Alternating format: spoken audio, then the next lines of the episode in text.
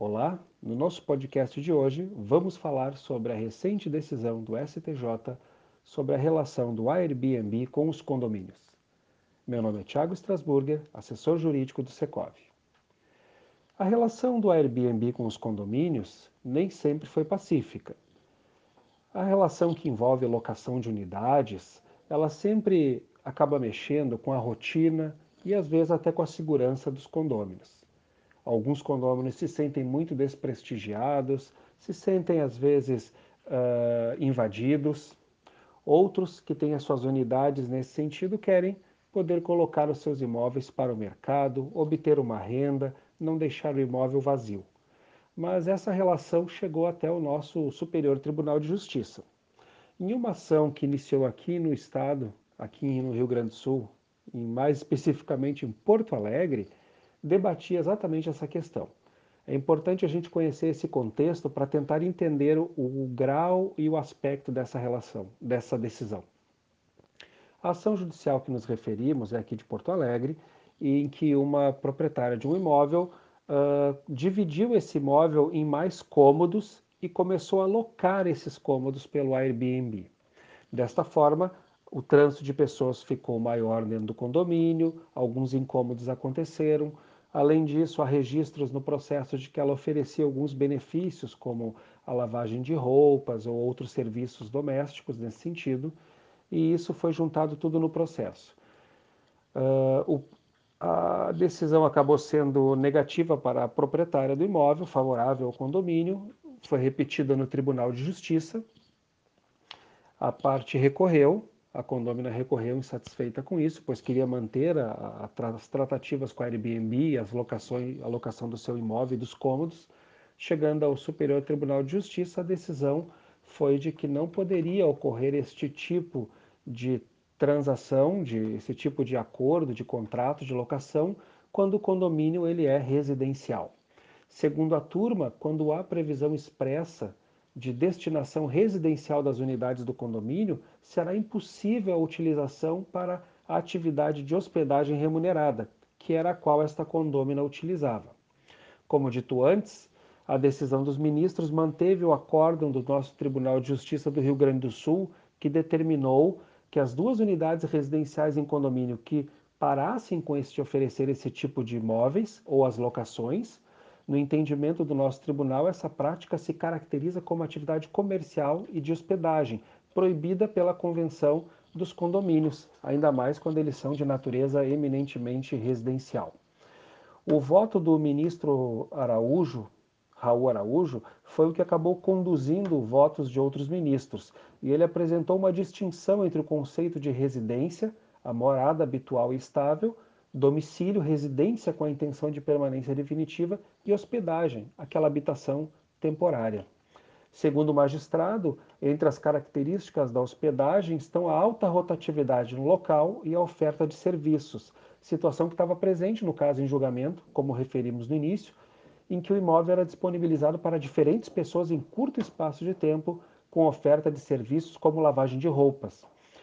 O, inclusive, o ministro ressaltou, durante o seu julgamento, como bem apontou o nosso Tribunal de Justiça, o condomínio não se voltou contra a possibilidade dos proprietários fecharem contratos de aluguel de longa duração. Não é isso que se está dizendo, mas questionou a exploração de hospedagem remunerada, a qual teria trazido a perturbação à rotina do espaço residencial em segurança aos demais condôminos. É importante observar que esse caso ele é um pouco diferente, porque não é simplesmente a locação do apartamento para uma pessoa ou para uma família utilizar ali. Ela dividiu o apartamento em vários cômodos, transformando quase como uma pensão. Realmente, fazendo uma análise, se observa que houve um uso inadequado, ou seja, houve ali uma atividade realmente comercial que desrespeitava as normas do condomínio. É importante destacar que o julgado também deixa muito claro que a convenção de condomínio deve prever esse tipo de situação, se autoriza ou não a utilização das unidades nessa modalidade de aluguel, porque ela acaba ferindo e alcançando realmente o íntimo do, das relações condominiais, gerando transtornos e tudo mais, não é? Então é importante a gente também falar um pouquinho sobre a convenção de condomínio, porque como ela foi citada aqui, é importante refrescar a memória de todos que a convenção de condomínio é um instrumento muito importante na gestão do condomínio, na solução dos problemas, todas as questões ali relativas.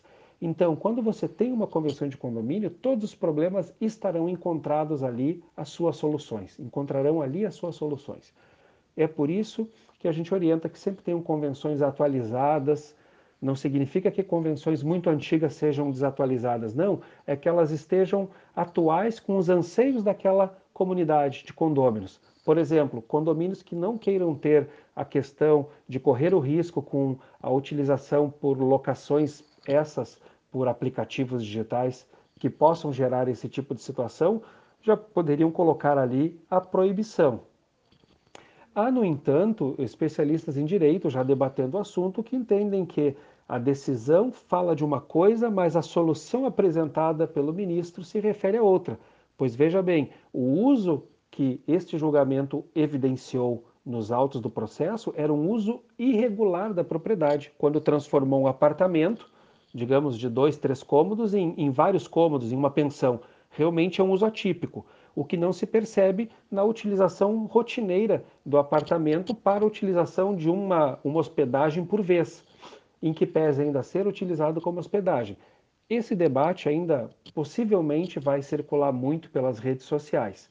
Concluindo então aquela questão que eu estava falando agora da convenção de condomínio, é importante que para alterar a convenção de condomínio, incluir novas regras, novas normas, é importante que se estabeleça em uma assembleia o quórum mínimo de dois terços dos condôminos para aprovação dessas mudanças.